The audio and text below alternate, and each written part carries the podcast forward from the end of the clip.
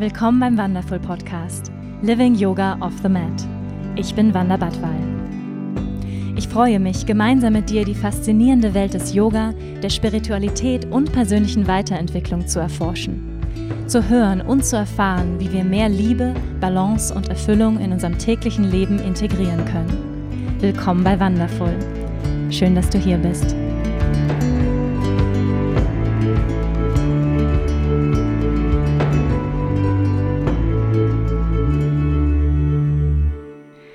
Hallo und schön, dass du da bist.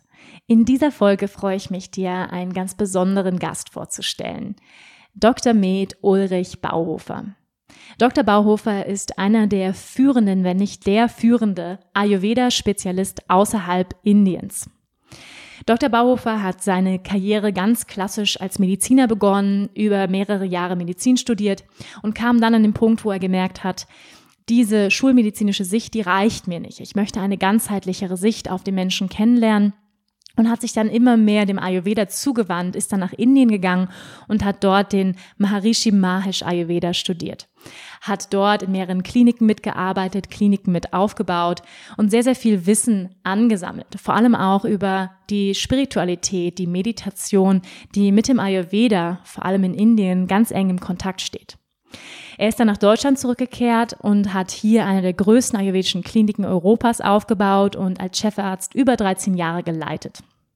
Er schreibt Bücher, er gibt Vorträge in Unternehmen und er hat eine eigene Praxis hier in München seit 2003.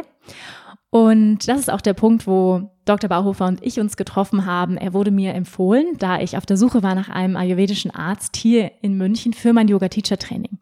Denn Ayurveda spielt in meinem Leben schon seit vielen, vielen Jahren eine wichtige Rolle. Vielleicht hast du den Podcast gehört, Mein Weg zum Yoga, wo ich darüber spreche, als ich selbst einen Burnout hatte, eine ayurvedische Kur gemacht habe und mich selbst auf diesen ayurvedischen Weg begeben habe.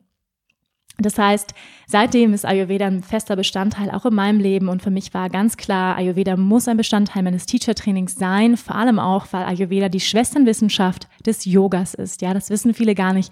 Ayurveda und Yoga hängen ganz, ganz eng zusammen. Und ähm, deswegen ist es eine ganz wichtige Grundlage, ein Grundlagenwissen, was ich finde, was jeder Yogi, ähm, jeder Yoga-Lehrer unbedingt haben sollte. Aber nicht nur, wenn du ähm, Yoga-Lehrer oder Yogi bist, sondern eigentlich für jeden Menschen ist dieses Wissen einfach so, so hilfreich, so, so wundervoll, ein Leben in mehr Balance zu führen.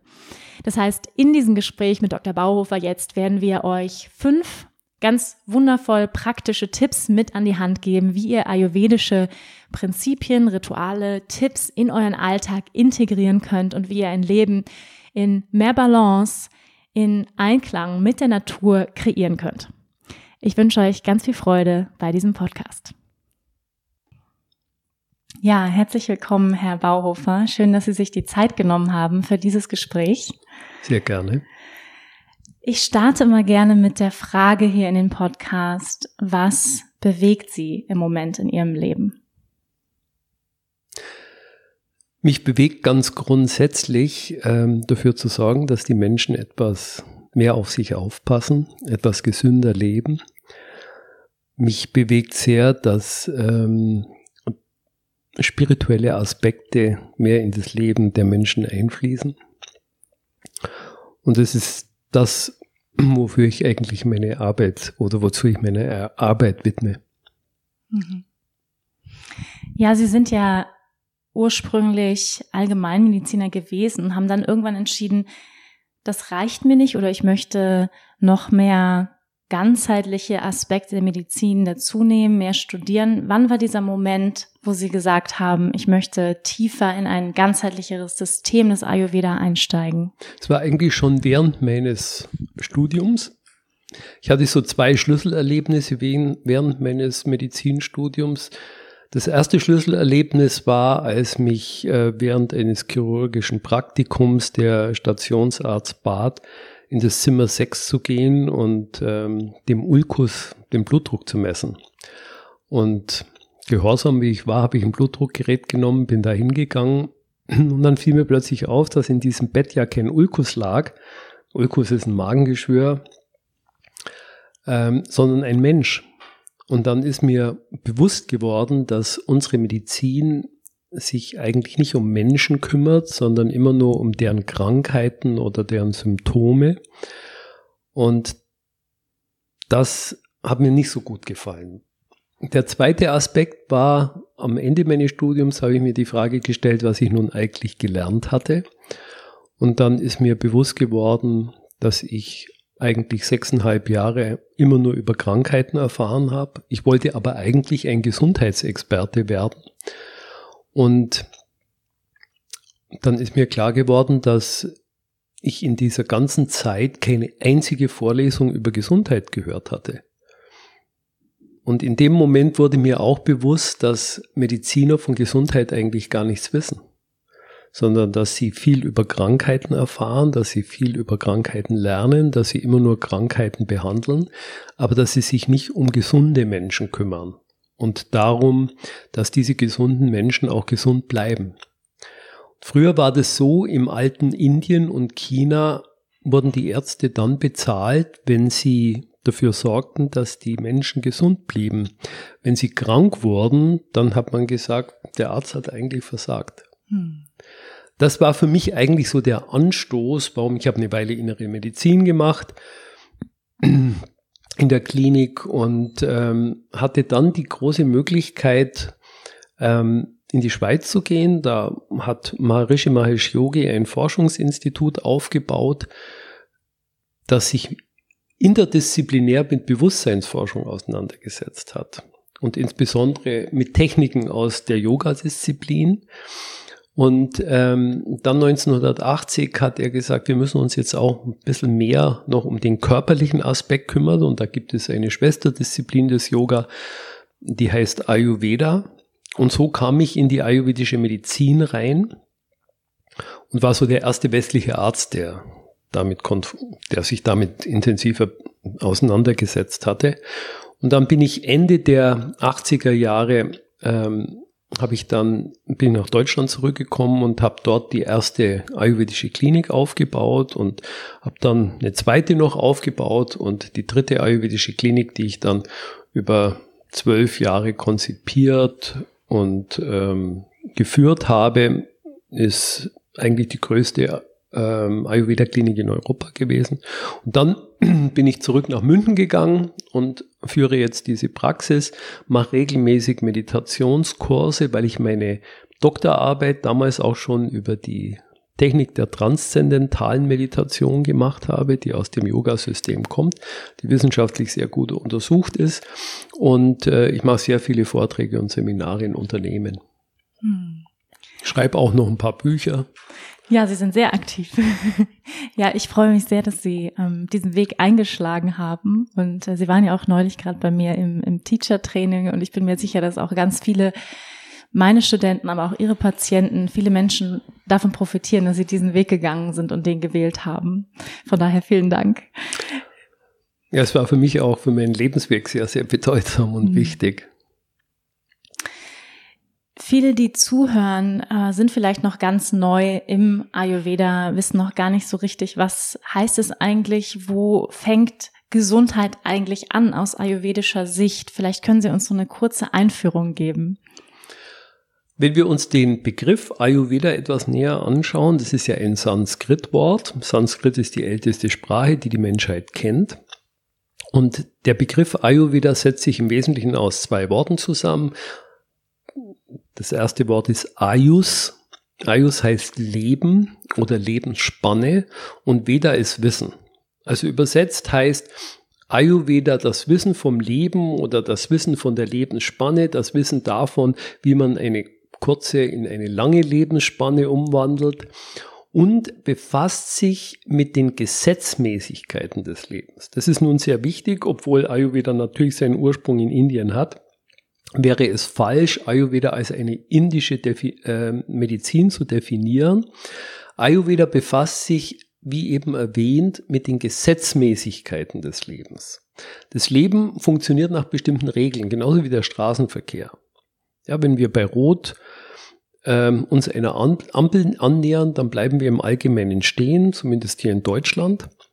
Ähm, der Ampel wäre es relativ egal, ob wir bei Rot über die Ampel drüber fahren, aber wir müssten die Konsequenzen daraus ziehen. Also wenn wir dann einen Unfall verursachen, der möglicherweise Schäden, nicht nur Blechschäden, sondern auch gesundheitliche Schäden nach sich zieht, dann ist das im Wesentlichen unsere Verantwortung.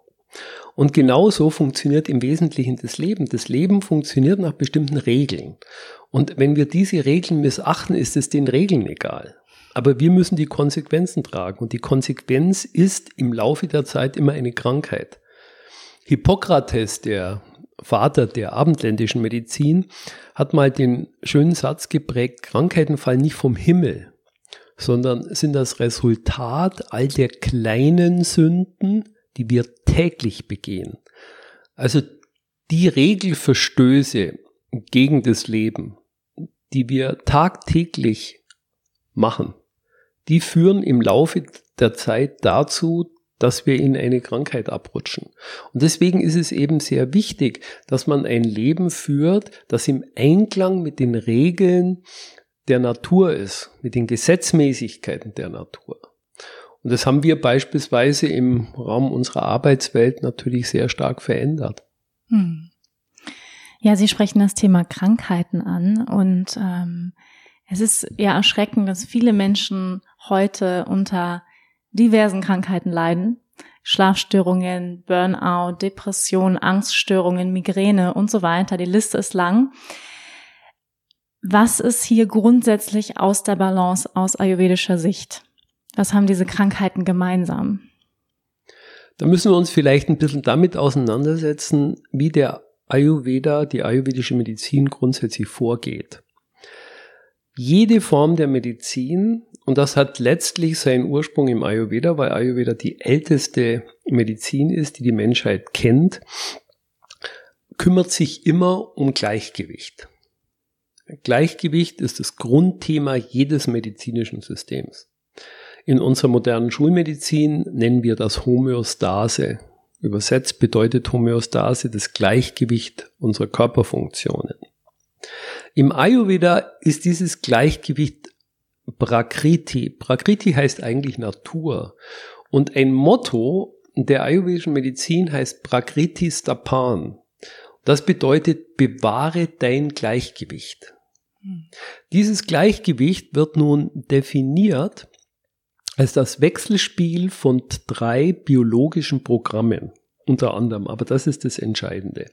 Diese drei biologischen Programme heißen Vata, Pitta und Kapha. Das sind wiederum Sanskrit-Worte, weil die Sprache des Ayurveda ist Sanskrit. Vata steht für Bewegung. Alles, was sich in unserem System bewegt, ob ich den Arm hebe, ob ich spreche, ob mein Herz schlägt, ob die Lunge sich ausdehnt, ob der Gasaustausch in meinen äh, Lungen stattfindet, ob das Blut fließt, was immer sich bewegt, eine Zelle sich teilt, ein Elektron um den Atomkern herumwirbelt. Also im makroskopischen wie im mikroskopischen, im zellulären, im subzellulären, im molekularen, im atomaren Bereich. Alles, was be sich bewegt, wird von Vata gesteuert. Das, der zweite Begriff heißt Pitta. Pitta ist Feuer und hängt mit unserer Energie zusammen, unserem Energieumsatz. Das bedeutet unsere Verdauung, unseren Stoffwechsel, unsere Wärmebildung, der Säurebasenhaushalt. Alles, was in unser System gelangt, wird von Pitta zerlegt und in den Körper wieder transformiert. Und das dritte biologische Programm nennt man Kapha. Kapha ist die Masse, die Struktur, das Gerüst der Materie das, was uns Ausdauer und Methodik, unsere Energiespeicher gibt. Diese drei sind bei jedem Menschen unterschiedlich verteilt. Ja, also in jedem von uns wirken diese drei biologischen Programme, aber sie sind unterschiedlich stark ausgeprägt. Das macht dann die unterschiedlichen Typen, die unterschiedlichen Konstitutionen aus. Also daraus kann man bereits ableiten, dass es zehn unterschiedliche Konstitutionstypen gibt. Es gibt den reinen Vata, den reinen Pitta, den reinen Kapha-Typen. Die sind relativ selten. Mhm. Die meisten sind Mischtypen aus zwei, die sie hauptsächlich prägen. Das wäre also der, der Vata Pitta, der Pitta Kapha und der Vata Kapha Typ. Dann haben wir, haben wir sechs Konstitutionstypen. Das kann man das Ganze natürlich auch wieder umdrehen, also den Kapha Vata, den Kapha Pitta und den Pitta Vata Typen. Dann haben wir neun. Und dann gibt es den auch eher seltenen, ganz ausgewogenen Vata Pitta Kapha Typen. Man kann nicht sagen, dass der eine oder andere Typus besser wäre als der andere. Es kommt nur darauf an, diese drei Doshas in der Balance zu halten, und zwar in einer Balance, die immer bezogen ist auf unseren Konstitutionstypen, also auf unser Prakriti, auf unser Naturell, auf unsere Natur. Wenn also die Doshas bezogen auf unser Naturell in der Balance sind, dann sind wir gesund. Wenn diese Doshas aus der Balance geraten, dann entstehen Krankheitssymptome und Krankheiten. Also geht es immer darum, bei jedem Verfahren, bei jeder präventiven oder therapeutischen oder rehabilitativen Maßnahme, diese Doshas entweder im Gleichgewicht zu halten oder sie wieder ins Gleichgewicht zu bringen. Das ist immer das Prinzip. Die Krankheiten, die Sie jetzt angesprochen haben, mhm. sind zum großen Teil Störungen von Vata. Mhm. Vata ist das Bewegungsprinzip, wie ich schon erwähnt hatte. Und dieses Bewegungsprinzip, dieses Vata Dosha, wird in unserer heutigen Zeit massiv angeregt. Warum? Weil heute alles schnell geht. Ja, unsere Zeit ist unglaublich bewegt. Wenn wir uns klar machen, dass beispielsweise wir heute jeden einzelnen Tag die Menge an Informationen aufnehmen, die Menschen, die noch vor 250 Jahren gelebt haben, in sieben Jahren erfahren haben, dann wird einem schon bewusst, wie groß die Herausforderung des heutigen Lebens ist. Und das ist hauptsächlich Stress. Mhm. Ja, die Weltgesundheitsorganisation hat Stress als die größte gesundheitliche Herausforderung dieses Jahrhunderts ausgemacht. Und deswegen ist es natürlich ganz wichtig, dass Vata, das durch diesen Stress automatisch fortwährend stimuliert wird, in der Balance zu halten. Haben Sie da mal so ein paar Tipps für den Alltag, weil wir alle leben ja, wie Sie gesagt haben, in sehr bewegten Zeiten. Zig E-Mails kommen morgens schon rein. Ähm, die To-Do-Liste ist lang. Was können wir ganz praktisch tun, um unser Vata zu beruhigen? Wenn man sich anschaut, was für Qualitäten Vata hat, dann muss man sich einfach nur überlegen, okay, welche Qualitäten kann ich dem entgegensetzen?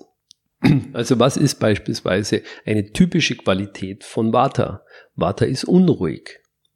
Vata ist trocken. Vata ist hektisch. Vata ist unregelmäßig. Also wenn man das einfach nur mal schaut, was wäre wichtig in meinem Alltag zu machen, um dem Vata etwas entgegenzusetzen. Ich muss schauen, dass ich ausreichend Ruhe habe. Deswegen stelle ich mir die Frage, schlafe ich genügend? Wenn ich nicht genügend schlafe, dann wird sich automatisch mein Vata erhöhen. 80 Prozent der berufstätigen Bevölkerung in Deutschland leidet unter Schlafproblemen. Mhm. Diese Schlafprobleme entstehen natürlich hauptsächlich durch den Stress. Im Tierreich gibt es kein Schlafproblem. es gibt kein Tier, das unter Schlafproblemen leidet. Das hat der Mensch erfunden. Mhm. Ja, wenn wir uns allein schon überlegen, dass wir im Allgemeinen immer mit Wecker aufstehen. Im Tierreich gibt es keinen Wecker. Ein Tier braucht keinen Wecker, um aufzuwachen. Wir bräuchten eigentlich auch keinen Wecker, um aufzuwachen. Aber wenn wir einen Wecker benutzen, um aufzuwachen, dann bedeutet das doch eigentlich, dass wir früher aufwachen, als wir eigentlich noch an Schlaf benötigten. Mhm. Das heißt, wenn wir einen Wecker benutzen, heißt es, wir schlafen zu wenig. Wenn wir nur eine Stunde zu wenig schlafen, bedeutet das im ganzen Jahr etwa 300 Stunden, die wir zu wenig Schlaf haben. Und Schlaf ist das wichtigste regenerative Instrument, das unserem Körper zur Verfügung steht. Deswegen 300 Stunden sind fast volle zwei Wochen, also 24 Stunden am Tag, an Schlaf, die uns fehlen. Mhm. Und das wirkt sich natürlich im Laufe der Zeit aus und schädigt und stört massiv unser Vata. Also Ruhe wäre ein wichtiger Gegenpol für Unruhe. Und Vata ist unruhig, also brauchen wir Ruhe.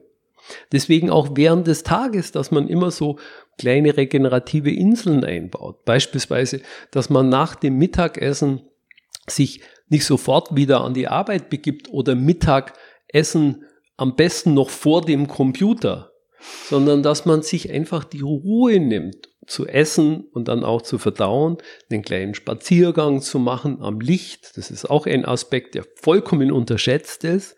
Ja, wenn wir uns klar machen, wie viel Licht wir heute am Tag überhaupt noch ähm, uns aussetzen. Früher, vor 100 Jahren beispielsweise, haben die Menschen zu 90 Prozent in der Landwirtschaft gearbeitet, die waren die ganze Zeit draußen. Und heute sind wir den ganzen Tag drinnen, haben viel zu wenig Licht. Und am Abend machen wir dann natürlich das Licht an. Aber die Elektrizität gibt es erst seit 140 Jahren. Das heißt, unser System hat sich da eigentlich überhaupt noch gar nicht anpassen können. Mhm. Also während des Tages viel zu wenig Licht, am Abend viel zu viel Licht. Mhm. Und dann diese unglaubliche Blaulichtbelastung, der wir uns aussetzen, durch PC, durch Tablets, durch ähm, Smartphones und dann durch äh, Fernsehapparate. Das ist alles ein ganz großer Blaulichtanteil, der auf uns trifft und das hält uns natürlich wach. Dadurch mhm. wird diese Schlafproblematik auch noch erhöht. Also das ist dieser Aspekt der Ruhe. Der zweite Aspekt, die Regelmäßigkeit. Regelmäßig ist auch sehr, sehr wichtig. Das heißt, dass man regelmäßig beispielsweise seine äh, Mahlzeiten zu sich nimmt, dass man regelmäßig schläft, dass man regelmäßig sich bewegt, dass man eine regelmäßige Arbeitszeit hat. Also diese Routine während des Tages, die ist wichtig, um dem gestörten Vata etwas entgegenzusetzen. Mhm. Das sind nur ein paar kleine Tipps. Oder wenn man sich bewegt, wenn man Sport macht, und man hat schon eine Vata-Störung, dass man sich nicht übernimmt beim Sport und sagt, jetzt muss ich aber meinen Ehrgeiz mir mhm. selber noch richtig beweisen, sondern wenn man Sport macht, dass man das in einer Art und Weise macht, die dem gegenwärtigen Zustand und der Befindlichkeit auch entspricht, dass mhm. man sich nicht übernimmt, dass man sich nach dem Sport auch gut fühlt. Mhm. Ja, vielen Dank. Das finde ich ja so toll und auch so logisch im Ayurveda, dass Krankheiten erstmal nur als ein Symptom gesehen werden, aber man sich die gesamte Lebensführung ja angucken muss. Wie ist es zu dieser Krankheit eigentlich gekommen? Welche Krankheit auch immer da ist, richtig? Das stimmt genau. Und was immer ganz wichtig ist, dass man sich anschaut, was ist denn die Grundlage dieser Krankheit? Das heißt, wo ist dieses gestörte Gleichgewicht? Mhm. Ja, das Gleichgewicht, also nehmen wir mal ein ganz konkretes Beispiel. Es kommt ein Patient zu uns, der klagt über folgende Symptomatik. Dinge, die Sie gerade erwähnt haben. Mhm. Ja, der hat beispielsweise ähm, Kopfschmerzen. Der kann nicht richtig schlafen. Der fühlt sich sehr unruhig. Der hat wandernde Gelenkproblematik. Mal tut der Rücken weh, dann tut plötzlich das Knie weh, dann tut wieder die Schulter weh. Ähm, dann hat er möglicherweise noch Verdauungsproblematik. Das ist auch sehr häufig. Mhm. Gerade bei Frauen beispielsweise, dass der Bauch sich so massiv bläht. Ja, mhm. sie essen was und haben das Gefühl, sie sind sofort ähm, so aufgebläht, als ob sie im äh, sechsten Monat schwanger wären. Mhm. Jetzt würde ein Schulmediziner hergehen und jedes einzelne Symptom isoliert voneinander therapieren. Und das macht der ayurvedische Arzt nicht, sondern der interessiert sich jetzt primär, primär, der kümmert sich natürlich um die einzelnen Symptome, aber primär schaut er, okay, was liegt denn jetzt diesen unterschiedlichen Störungen zugrunde? Und all das, was ich Ihnen beschrieben habe jetzt, sind Vata-Störungen. Mhm. Das heißt, er würde jetzt schauen, was kann ich tun, um dieses Vata wieder in die Balance zu bringen, weil wenn das gelingt, werden die Symptome weggehen. Und zwar alle. Deswegen behandelt er das Vata mit Heilmitteln, mit einer entsprechenden Ernährungsumstellung, mit mehr Schlaf, mit ähm, beispielsweise Yoga, mit Meditation, mit ähm, einem kleinen Entgiftungsprogramm, mit Aromatherapie. Also ganz unterschiedliche Strategien, therapeutische Strategien, die aber alle so aufeinander abgestimmt sind, dass sie sich in ihrer Wirkung gegenseitig unterstützen. Mhm. Und dadurch ist die Wahrscheinlichkeit, das ganze System wieder in die Balance zu bringen, natürlich viel größer. Hm. Ja, sehr spannend und vor allem auch direkt so praktisch anwendbar. Das liebe ich am Ayurveda. Wir sind beim Thema Krankheiten. Viele Menschen sind krank und auch viele ähm, meiner äh, aus meiner Community haben Fragen über Krankheiten gestellt. Ähm, zwei Themen, die immer wieder kamen, war einmal das Thema, wie sieht Ayurveda Krebs und wie sieht Ayurveda den Kinderwunsch, der bei vielen Frauen ähm, schwierig zu erfüllen ist. Lass uns vielleicht mit dem ersten Thema anfangen, Ayurveda und Krebs. Krebs ist natürlich eine Krankheit, die immer mehr zugenommen hat, weil die Menschen natürlich auch älter werden. Man ähm, weiß ja noch nicht richtig, warum das überhaupt entsteht ja, wodurch mhm. Krebs entsteht. Aber man weiß natürlich viele Facetten davon, jetzt aus rein wissenschaftlicher Sicht. Ähm, ganz entscheidend dabei ist natürlich ein Versagen des Immunsystems. Also wenn das Immunsystem Krebszellen, die fortlaufend in unserem Körper ähm, entstehen, nicht mehr abfangen kann. Wir müssen uns klar machen, dass äh, wir jede einzelne Sekunde sieben Millionen neue Zellen produzieren. Sind am Tag 600 Milliarden. Also der Körper macht jeden Tag 600 Milliarden neue Zellen. Und unter diesen 600 Milliarden neuen Zellen sind natürlich auch viele entartete Zellen drunter. Das heißt, das Immunsystem muss sehr wachsam sein, um diese entarteten Zellen wieder zu beseitigen. Also das Immunsystem spielt sicher eine ganz wesentliche Rolle. Dann spielen genetische Faktoren eine Rolle. man weiß, dass bestimmte genetische ähm, Dispositionen äh, eine Anlage bilden, dass man Krebs bekommt. Aber, jetzt muss man das eine sehen, manche, die vielleicht die gleiche Veranlagung haben für eine Krebserkrankung. Der eine bekommt sie, der andere bekommt sie nicht. Also es ist nicht nur der genetische Faktor, entscheidend, sondern es ist natürlich auch die Art und Weise, wie diese Gene dann angeschaltet werden oder abgeschaltet bleiben. Und das weiß man nun auch, dass mit den ganzen epigenetischen Strukturen, die im Wesentlichen durch unsere Lebensweise entstehen, ähm, ein ganz entscheidender Faktor ähm, hinzukommt, der einfach durch die Art und Weise, wie wir unser Leben gestalten, ausgelöst wird. Also es gibt ganz, ganz viele Faktoren. Beispielsweise freie Radikale spielen bei Krebserkrankungen eine wichtige Rolle. Ja, Schlaf. Können Sie noch mal sagen, was Freiradikale sind für die Freiradikale sind aggressive Sauerstoffmoleküle oder Molekülbruchstücke, die fortwährend in unserem System entstehen, die auch wichtig sind. Ja, der Körper braucht diese Signalübertragung, der Körper benötigt die beispielsweise im Immunsystem, um Bakterien oder Mikroorganismen, die äh, gefährlich werden könnte, äh, könnten, zu beseitigen. Das ist ein ganz wichtiger Aspekt äh, der Funktionsweise freie Radikale. Im Zwischenstoffwechsel entstehen immer wieder freie Radikale. Aber wenn mehr freie Radikale entstehen, als der Körper abfangen kann, dann nennt man das oxidativen Stress.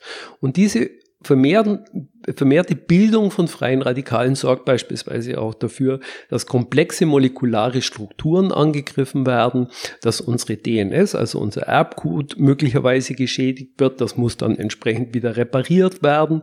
Und das ist auch ein ganz wesentlicher Faktor, beispielsweise beim Krebs, dass diese Fähigkeit des Körpers, Mutationen in im Erbgut, also in der DNS wieder auszugleichen, dass die im Laufe der Zeit immer mehr abnimmt, diese Fähigkeit des Körpers. Also es sind sehr, sehr viele Faktoren, die da zusammenkommen und deswegen ist es auch so eine unglaublich komplizierte Erkrankung. Hm. Ja, sehr vielschichtig. Ja, aber vielen Dank für diese Sichtweise aus ayurvedischer Sicht. Aber vielleicht kann ich das auch noch kurz ergänzen. Deswegen ist es natürlich so entscheidend, ähm, darauf zu achten, dass man ein Leben führt, das unser System in der Balance hält und das uns auch vital hält, das uns wach hält. Weil schauen Sie, wenn wir uns beispielsweise müde fühlen, dann heißt es, dass die Summe aller Zellen in unserem Körper, das sind etwa 100 Billionen, ja, 100 Billionen, also 100.000 Milliarden Zellen bilden unseren Körper, dass die Summenbefindlichkeit all dieser Zellen müde ist. Und das bedeutet natürlich beispielsweise in Bezug auf das Immunsystem auch, dass die Immunzellen so durch die Gegend torkeln. Und die Mikroorganismen, die Bakterien oder Viren, die uns schaden, auch nicht entsprechend abfangen können. Und genauso natürlich mit entarteten Zellen ist es genauso. Also wenn wir uns müde fühlen, fühlen sich die Zellen in unserem Körper müde.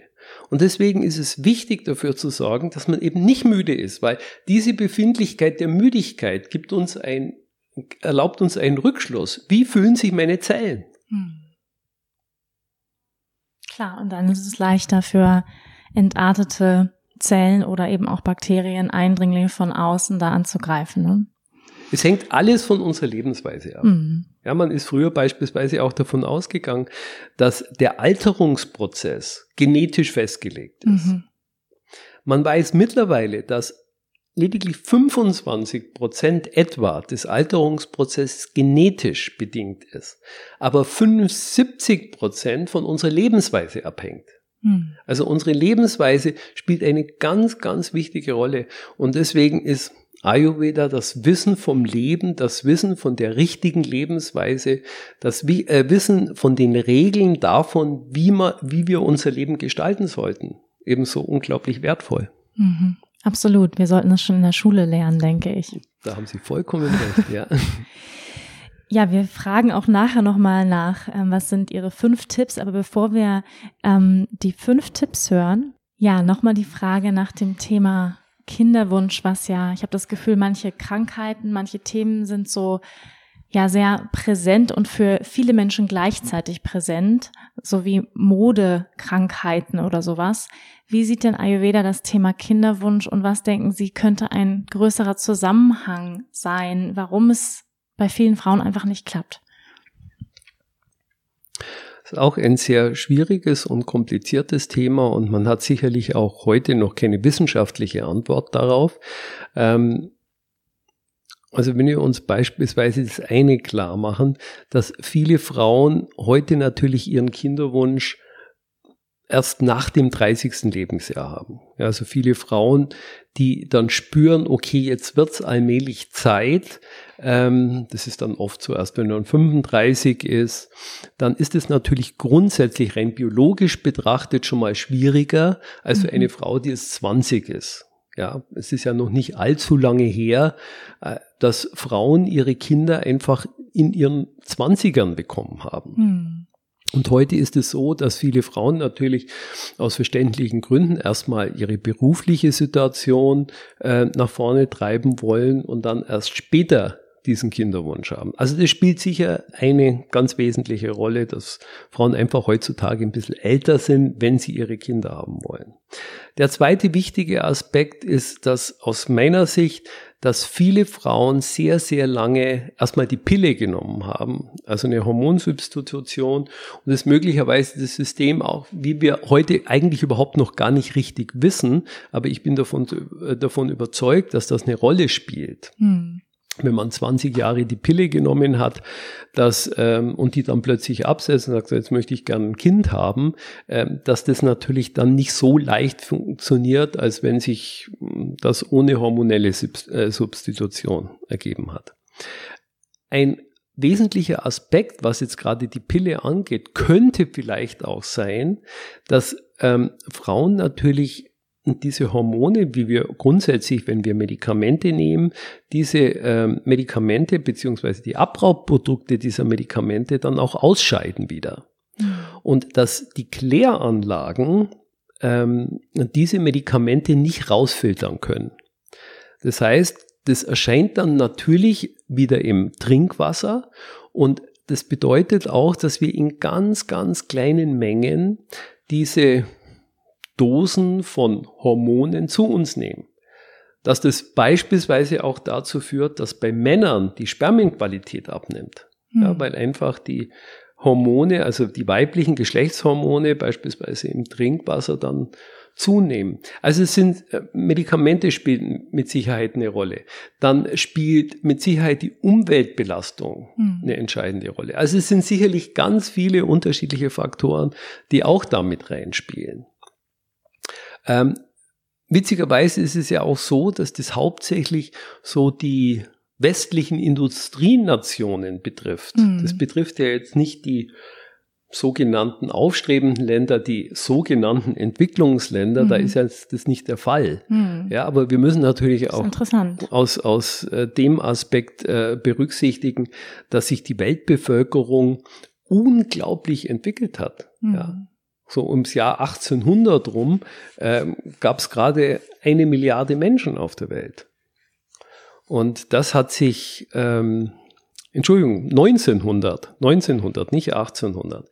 1900 eine Milliarde Menschen und es hat sich ja mittlerweile jetzt versiebenfacht. Mhm. Ja, 2050 äh, wird prognostiziert, dass wir 11 Milliarden Menschen auf der Welt haben. Mhm. Also das ist et mehr ein Problem der westlichen Industrienation. Mhm. Und deswegen ist es natürlich auch wichtig, sich anzuschauen, okay, wodurch unterscheiden sich diese Nationen mhm. von den anderen? Und das sind natürlich ganz, ganz unterschiedliche Faktoren, die da eine Rolle spielen. Im Ayurveda wird man so ein Problem auch ganzheitlich angehen. Also es gibt eine Disziplin innerhalb des Ayurveda, die sich speziell damit auseinandersetzt mhm. und speziell damit beschäftigt, was man tun kann, um beispielsweise die Fertilität zu erhöhen. Ich habe viele Patienten, bei denen das ganz gut funktioniert hat und ähm, die beispielsweise dann auch Kinder bekommen haben, obwohl sie möglicherweise schon es mit einer künstlichen Befruchtung, die nicht funktioniert hat, mhm. ähm, dann auch probiert haben.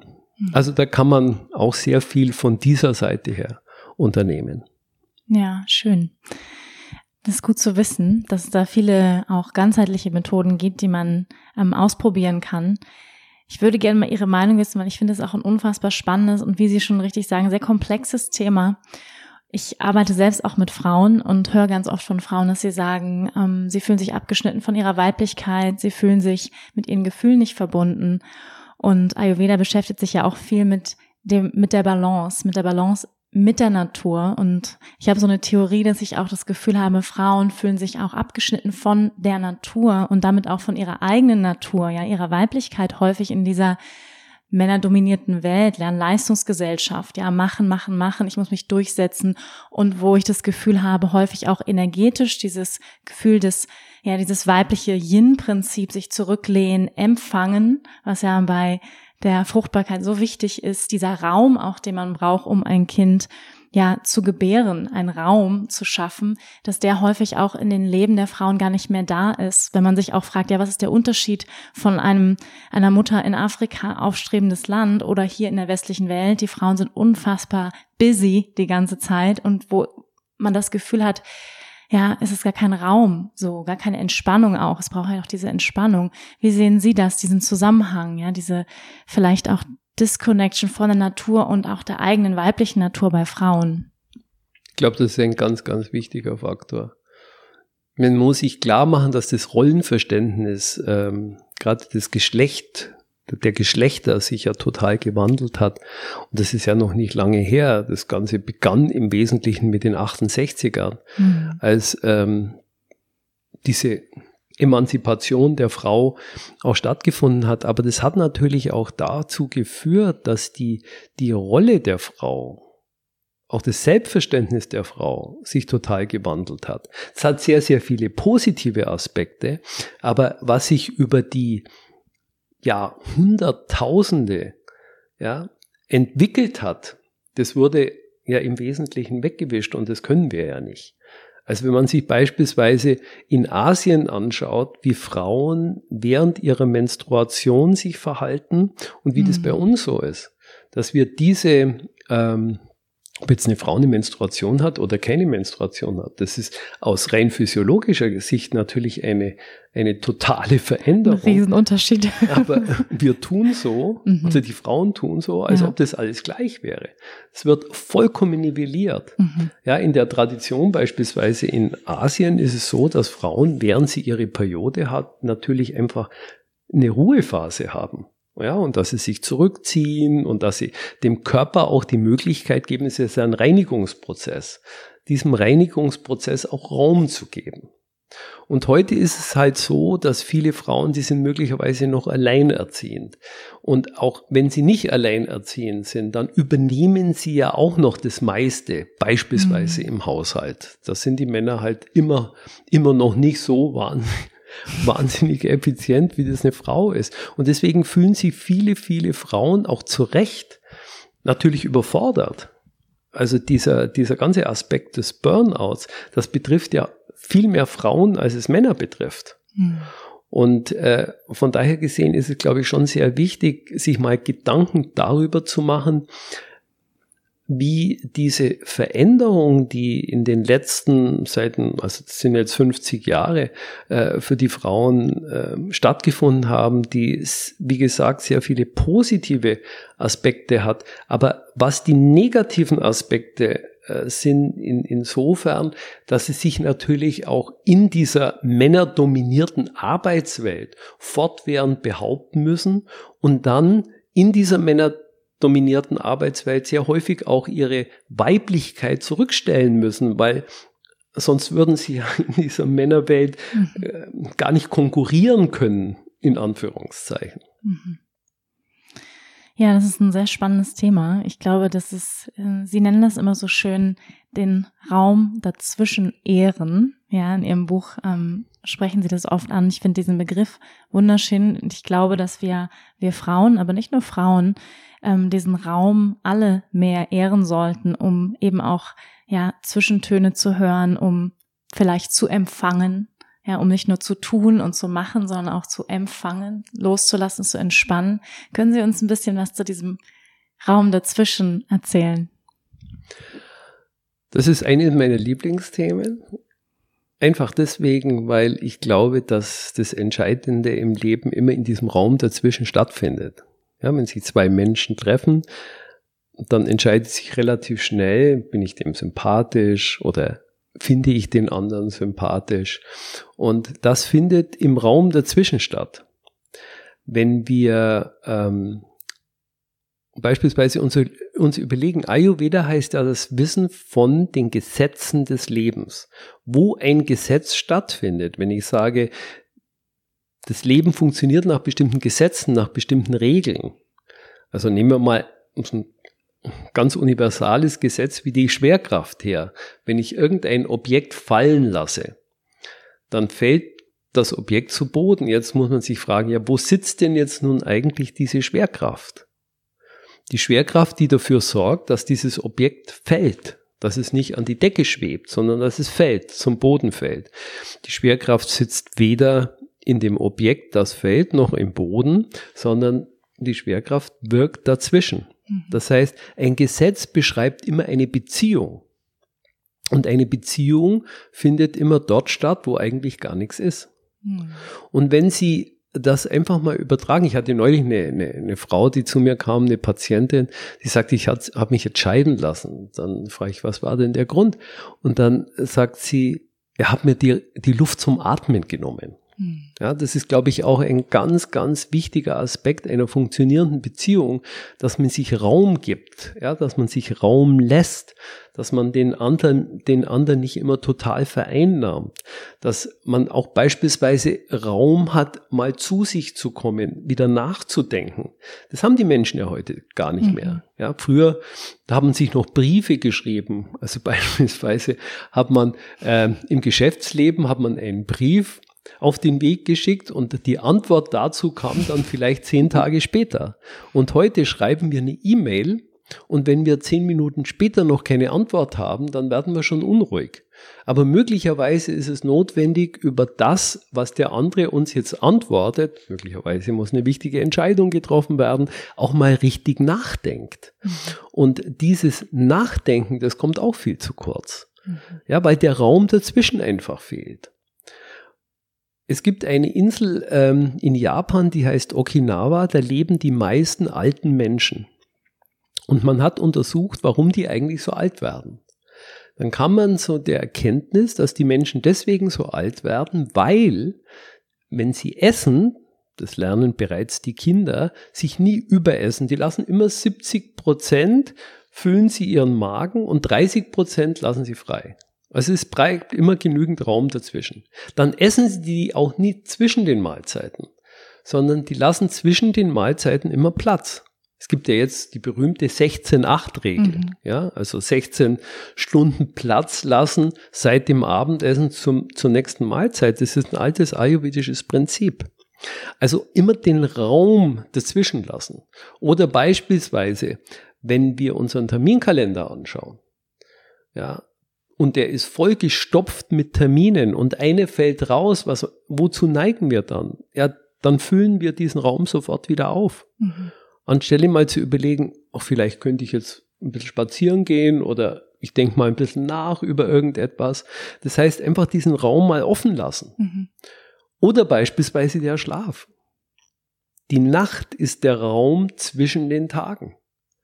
Und wenn wir diesen Raum zwischen den Tagen immer mehr verkürzen, das heißt unsere, äh, unseren Schlaf, unsere Schlafdauer immer mehr verkürzen, die hat sich beispielsweise in den letzten 100 Jahren um über zwei Stunden verkürzt im Schnitt, dann wird sich das natürlich negativ auf unsere Gesundheit auswirken. Hm. Die ganze Natur ist so organisiert, dass immer genügend Raum dazwischen ist. Mhm. Wenn wir beispielsweise das Universum betrachten, dann besteht nach gängiger Vorstellung, nach gängiger wissenschaftlicher Erkenntnis das Universum nur zu fünf Prozent aus leuchtender Materie. Das sind also Sonnen beziehungsweise die Planeten, die Licht abstrahlen. Und 95 Prozent ist leerer Raum. Also dieser, dieser leere Raum ist was ganz, ganz Wichtiges in der Natur. Und deswegen sollten wir auch schauen, wie wir in unserem Leben mehr Raum uns geben. Mhm. In ja. allen Bereichen. Ja, unsere Energie kommt letztlich immer aus diesem Raum dazwischen. Mhm. Und wenn wir merken, unsere Energie lässt nach, wir fühlen uns müde, wir fühlen uns erschöpft, dann ist es ganz gut, mal zu überlegen, okay, wo in meinem Leben fehlt der Raum dazwischen? Mhm. Das kann auch im Kleiderschrank sein. absolut, absolut. Das ist schon mal ein ganz, ähm, finde ich, ein ganz, ganz toller Hinweis, den, den wir mitnehmen sollten, den Raum dazwischen ehren. Ich würde Sie noch mal bitten, fünf Rituale für unsere Zuhörer aufzuzählen, die wir ganz leicht in unseren Alltag integrieren können. Also fünf ayurvedische Rituale. Wenn wir morgens, früh morgens anfangen, wenn wir aufstehen, ist es vielleicht schön, wenn man ähm, am Morgen gleich mal den Stoffwechsel etwas in Schwung bringt und den sogenannten gastrocholischen Reflex anregt. Das heißt, die Peristaltik, also die Beweglichkeit unseres Verdauungssystems ähm, anregt. Und das macht man idealerweise mit einem warmen Zitronenwasser, vielleicht mit ein bisschen Honig. Wenn man keine Zitrone verträgt, dann sollte man einfach nur ein warmes Wasser trinken, ein großes Glas warmes Wasser oder sonst das Wasser halt kurz aufkochen, dann abkühlen lassen und dann bitte erst die Zitrone und den Honig dazugeben. Mhm. Also ein warmes Zitronenwasser mit Honig, das ist sehr, sehr hilfreich. Das wäre der erste Tipp, okay. den man relativ leicht machen kann. Und das hilft vielleicht auch, dass man das mal ersetzt mit immer sofort einen Kaffee zu trinken. Die mhm. meisten Menschen trinken sowieso ein bisschen zu viel Kaffee. Wie viel dürfte man am Tag? So. Ja, das hängt immer ein bisschen davon ab, aber man muss schon aufpassen, manche Menschen, die trinken ja nur Kaffee und mhm. trinken dann zehn Tassen, aber gut, wenn, wenn man so auf ein, zwei Tassen ähm, mhm. beschränken kann, dann wäre das sicher nicht so schlecht. Weil das den Körper natürlich auch säuert. Mhm. Ja, und das Vata anregt und das Pitta auch anregt, wenn man das jetzt aus ayurvedischer Sicht betrachtet. Ähm, den zweiten Tipp, den ich, den ich geben würde, betrifft unsere Essenszeiten. Also ich würde immer dazu raten, die Hauptmahlzeit Mittag zu sich zu nehmen, weil da die Verdauungskraft am besten ist. Und auch darauf zu achten, wenn man isst, dass man sich nach dem Essen nicht schwer und müde fühlt, weil das immer bedeutet, dass man gemessen an der eigenen Verdauungskraft zu schwer oder zu viel gegessen hat. Früh morgens sollte man nach Möglichkeit leicht essen. Wenn man keinen Hunger hat morgens, würde ich das Frühstück immer weglassen. Wenn man hungrig ist, leichtes Frühstück. Also beispielsweise, wenn man Müsli isst, sollte man nicht das Getreide roh essen, das können wir morgens nicht verdauen, da ist die Verdauungskraft zu schwach. Deswegen macht man sich am besten ein Porridge. Wenn man das mit Milch macht, sollte man auf jeden Fall das Obst weglassen. Man sollte Milch und Obst nie mischen.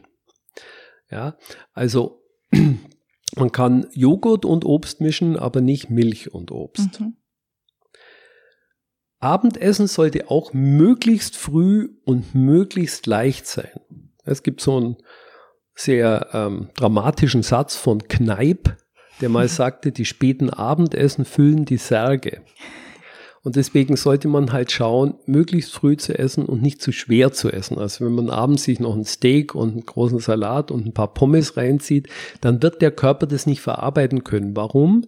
Weil die Verdauungsenzyme abends nicht gebildet werden. Ja, die Gene, die für die äh, Verdauungsenzyme kodieren, sind abends abgeschaltet. Und auch die Darmbakterien, die ja ganz wichtig für den Verdauungsprozess sind, ähm, beteiligen sie nachts, sich nachts nicht mehr am Verdauungsvorgang. Deswegen, ich sage es jetzt etwas unappetitlich, mhm. das, was wir an schweren Mahlzeiten zu uns nehmen, abends, das bleibt in unserem Verdauungstrakt liegen und gammelt vor sich hin. Mhm. Also lieber mal zum Mittagessen mit den Freunden treffen. Genau. Okay. Ja, also, und wenn man abends isst, sollte man immer ähm, die, die äh, Devise haben, je später man isst, umso leichter sollte das Essen mhm. sein. Ja wenn man da mal über die Stränge schlägt, das ist nicht so schlimm, aber wenn man das jeden Tag macht, dann ist es eben nicht so gut. Ja, die kleinen Sünden, die wir täglich begehen. Mhm. Wenn man mal eingeladen ist, dann kann man das wieder kompensieren. Am nächsten Tag einfach das Frühstück mal weglassen und dann leichter essen am nächsten Tag. Ganz bewusst, um einfach die Belastung vom Körper wieder wegzunehmen. Also das wäre der zweite Tipp. Hauptmahlzeit mittags. Ähm, morgens und abends möglichst leicht essen. Und nicht so viel dazwischen drin. Ja, also mhm. immer den Raum zwischen den Mahlzeiten lassen. Mhm. Der dritte Aspekt ist das Trinken. Also viele Menschen trinken zu wenig. Und ähm, dann sollte man auch wirklich schauen, dass man eine gute Wasserqualität hat. Also nicht nur immer ähm, Softdrinks oder Kaffee oder Coca-Cola oder sowas zu trinken, sondern dass man auch viel Wasser zu sich nimmt. Ja, der Körper besteht zu über 70 Prozent aus Wasser und 99 Prozent der Moleküle, die unseren Körper bilden, sind Wassermoleküle. 99 Prozent muss man sich klar machen. Mhm. Deswegen muss das Wasser natürlich auch schön regelmäßig ausgetauscht werden. Und wichtig ist, dass das Wasser nicht zu stark abgesättigt ist. Ja. Warum? Weil dadurch der entgiftende Aspekt des Wassers natürlich wegfällt. Mhm. Ja, wenn Sie ähm, irgendwas tragen und die Hände sind voll und unter den Achseln haben Sie auch noch was und es kommt jemand, kannst du das auch noch nehmen? Dann sagt, es geht leider nicht, weil ich schon alle Hände voll habe. Und genauso ist es mit dem Wasser. Wenn das Wasser total abgesättigt ist mit diesen löslichen Substanzen, dann kann es natürlich nichts mehr ausscheiden. Deswegen gibt es sehr gute Wasserfiltersysteme, um auch dafür zu sorgen, wenn man äh, Wasser aus, äh, aus dem Hahn trinkt, dass man das vorher vielleicht etwas reinigt. Das ist also ein wesentlicher Aspekt. Äh, es gibt so eine, so eine Faustregel, Körpergewicht mal 0,035. Das macht dann die Menge an Wasser aus, die man täglich zu sich nehmen sollte. Also wenn jemand beispielsweise 70 Kilo wiegt, dann würde das so etwa 2,5 Liter, 2,4, 2,5 Liter bedeuten. Der nächste Aspekt ist, was ich schon häufig betont habe, der Schlaf. Ausreichend Schlaf und ausreichend Ruhephasen. Es Prinzip, das wir von unseren Großeltern gelernt haben, der Schlaf vor Mitternacht zählt doppelt. Das sollten wir auch ab und zu mal beherzigen, weil man weiß, dass die erste Nachthälfte eine besonders intensive Tiefschlafphase beinhaltet und das ist die regenerativste Schlafphase. Also wenn man das nicht immer hinkriegt, dass man sich zumindest mal vornimmt, okay, zweimal die Woche mache ich das. Da gehe ich einfach mal ein bisschen früher ins Bett und sehe zu, dass ich ausreichend schlafe. Mhm. Was ist ausreichend? Das muss jeder für sich rausfinden. Mhm. Ja, so, dass sie sich gut fühlen. Weil im Schlaf wird natürlich im Gehirn ganz viel abgebaut. Ja, das Gehirn wiegt nur zwei Prozent unseres Körpergewichts, äh, verbraucht aber 25 Prozent der Energie. Und durch diesen sehr hohen Stoffwechsel, den unsere Gehirnzellen leisten, werden am Tag etwa sieben Gramm an sogenannten toxischen Eiweißen gebildet und die müssen ja wieder ausgeschwemmt werden. Und das passiert nur im Schlaf. Über ein System, das man erst kürzlich entdeckt hat, das nennt man das glymphatische System. Über dieses glymphatische System werden diese Eiweißsubstanzen wieder eliminiert. Und das ist sehr wichtig, weil wenn man nicht ausreichend schläft, dann fühlt man sich so etwas dumpf und träge und nicht so klar und nicht so konzentrationsfähig. Das ist einfach, sind diese Restzustände dieses, äh, dieser Eiweiße. Also Schlaf ganz, ganz wichtig und dann Bewegung ausreichend Bewegung. Wir sind Bewegungsmenschen. Vor 100 Jahren haben die Menschen sich im Schnitt noch 20 Kilometer am Tag bewegt. Heute sind es im Schnitt noch 500 Meter. Und das nach Möglichkeit draußen und nicht nur, wenn man beispielsweise äh, läuft oder Walking macht oder joggt, dass man das nicht notwendigerweise dann im Fitnessstudio auf dem Laufband macht, sondern dass man wirklich mal rausgeht und ans Licht kommt. Weil Licht ist von seiner Bedeutung her vollkommen unterschätzt. Ja. Mhm. Licht ist so unglaublich wichtig, um unsere ganzen Biorhythmen zu synchronisieren. Und wenn man zu wenig am Licht ist, und die meisten Menschen sind viel, viel zu wenig am Licht, dann wird zum einen auch nicht ausreichend Vitamin D gebildet und äh, unser ganzer Hell-Dunkel-Zyklus kommt durcheinander, also die ganze Biorhythmik. Mhm. Das würde ich so als wesentliche fünf Punkte mal sehen, die man eigentlich ganz leicht umsetzen kann, weil es auch überhaupt gar keine Zeit in Anspruch nimmt. Mhm. Ja, absolut. Ja, vielen Dank für diese sehr hilfreiche Zusammenfassung. Ich schreibe die auch noch mal in die Show Notes. Zum Thema Bewegung habe ich noch eine Frage. Und zwar habe ich das Gefühl, viele mh, neigen dazu, es dann zu übertreiben mit dem Sport. Ja, dann nach der Arbeit dann nochmal richtig auspowern und dann die Energie nochmal so richtig hochfahren, dann liegen sie im Bett und können nicht schlafen. Warum neigen Menschen dazu, so aus der Balance zu gehen und sich dann eher zu, zu verausgaben, als dann Sport zu machen, der eher ein bisschen ausgleichend wirkt? Zum einen, weil man natürlich unter, immer unter dem Leistungsprinzip agieren und zum anderen, weil wir uns nicht mehr spüren. Hm. Ja, weil die Menschen einfach sich nicht mehr fühlen und nicht mehr ähm, empfindsam für das sind, was für sie jetzt wichtig ist und was sie nach Möglichkeit bleiben lassen sollten. Also aus dem Grunde ist es ganz entscheidend, dass man wieder lernt, mit sich, was Sie ja auch schon sehr stark betont haben, mit sich in Kontakt zu treten und sich zu spüren.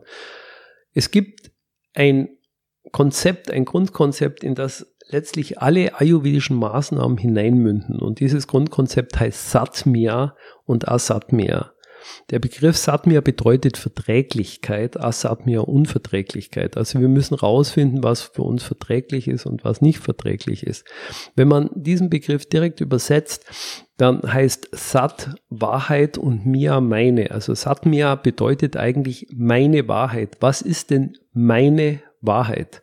Und das betrifft alles in meinem Leben, was ich esse, was ich trinke, wie viel Sport ich mache, wie intensiv ich Sport mache, wann ich wie intensiv Sport mache, ähm, welche Menschen ich gerne um mich herum habe, wo ich in Urlaub hinfahre, alles, alles in meinem Leben, was für mich Satmia ist, bedeutet, es ist meine Wahrheit und was für mich gut ist.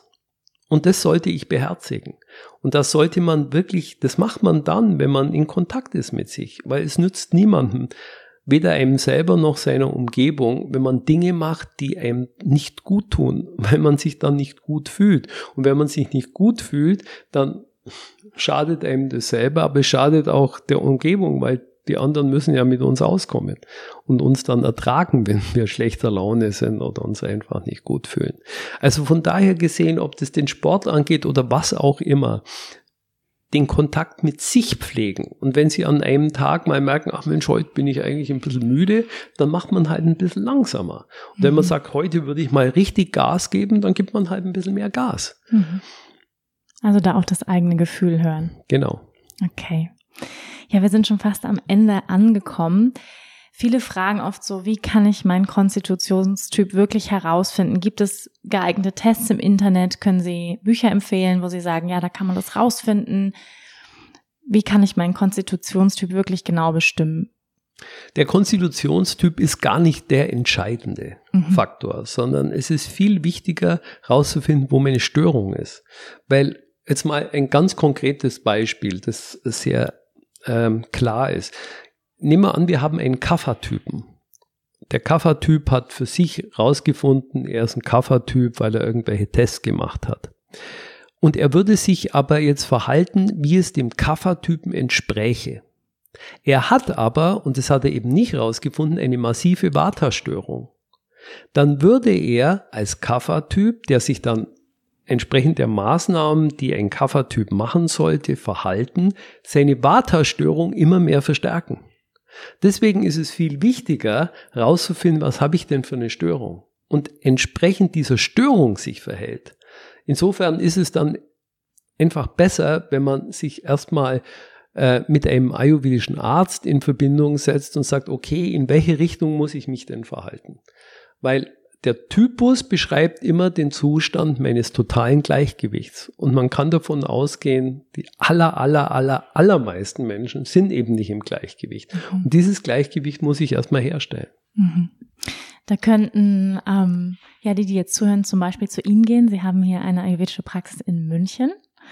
Ja, oder Sie könnten auch zum Beispiel Ihr Buch lesen. Ich selbst habe es gelesen, Im Balance leben, wie wir trotz Stress mit unserer Energie richtig umgehen. Also ich habe das Buch ähm, ja geliebt, weil da ist auch so ein Test drin, wie ist mein Energielevel, ja, ist, wo ist es aus der Balance, hat mir sehr, sehr geholfen, auch nochmal verdeutlicht zu sehen, was ist aus der Balance in meinem Leben. Und ähm, ja, das kann ich sehr empfehlen. Das andere Buch, was Sie geschrieben heißt, heißt Lichtbaden. Sie sind da ja auch schon drauf eingegangen, äh, wie wichtig es ist, ans Licht zu gehen. Und sie unterrichten auch die TM-Meditation und äh, machen Einführungskurse dazu, richtig? Mhm. Also eine ganz, ganz einfache Meditationstechnik, die man zweimal am Tag eine Viertelstunde, 20 Minuten ausübt, die extrem wirksam ist. Wie gesagt, ich habe meine Doktorarbeit da auch drüber gemacht und es ist wirklich eine Freude, jedes Mal zu sehen, wie schnell und effektiv diese Meditationstechnik, die aus der Yoga-Tradition kommt und Jahrtausende alt ist, wie die wirkt. Und ähm, für mich kann ich sagen, es ist das Beste, was ich in meinem Leben gelernt habe. Neben dem Ayurveda.